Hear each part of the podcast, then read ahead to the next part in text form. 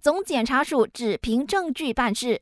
击打看守州务大臣拿督斯里穆哈默沙努西涉嫌侮辱雪州苏丹，被控两项煽动罪名。国盟领袖纷纷高呼检控不公。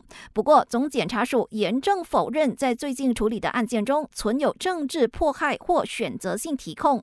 总检察长丹斯里伊德鲁斯哈伦强调，总检察署只会根据调查结果和口供来决定是否提控，不会听命任何单位，也没有受到任何一方的压力。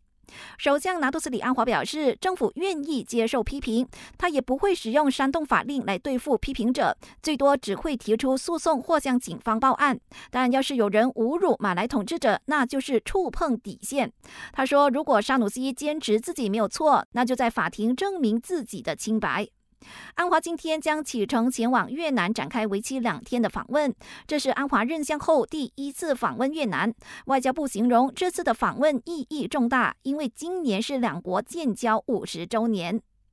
泰国国会昨天举行第二轮首相选举，原本打算再次竞逐相位的前进党党魁皮塔，却突然遭到宪法法院以违反选举法律为由冻结他的国会议员资格。经过几个小时的辩论后，泰国国会最终以三百九十四票对三百一十二票否决了皮塔第二度提名首相的动议。这也意味着四十二岁的皮塔已经无缘成为泰国最新的领导人。感谢收听，我是佩珊。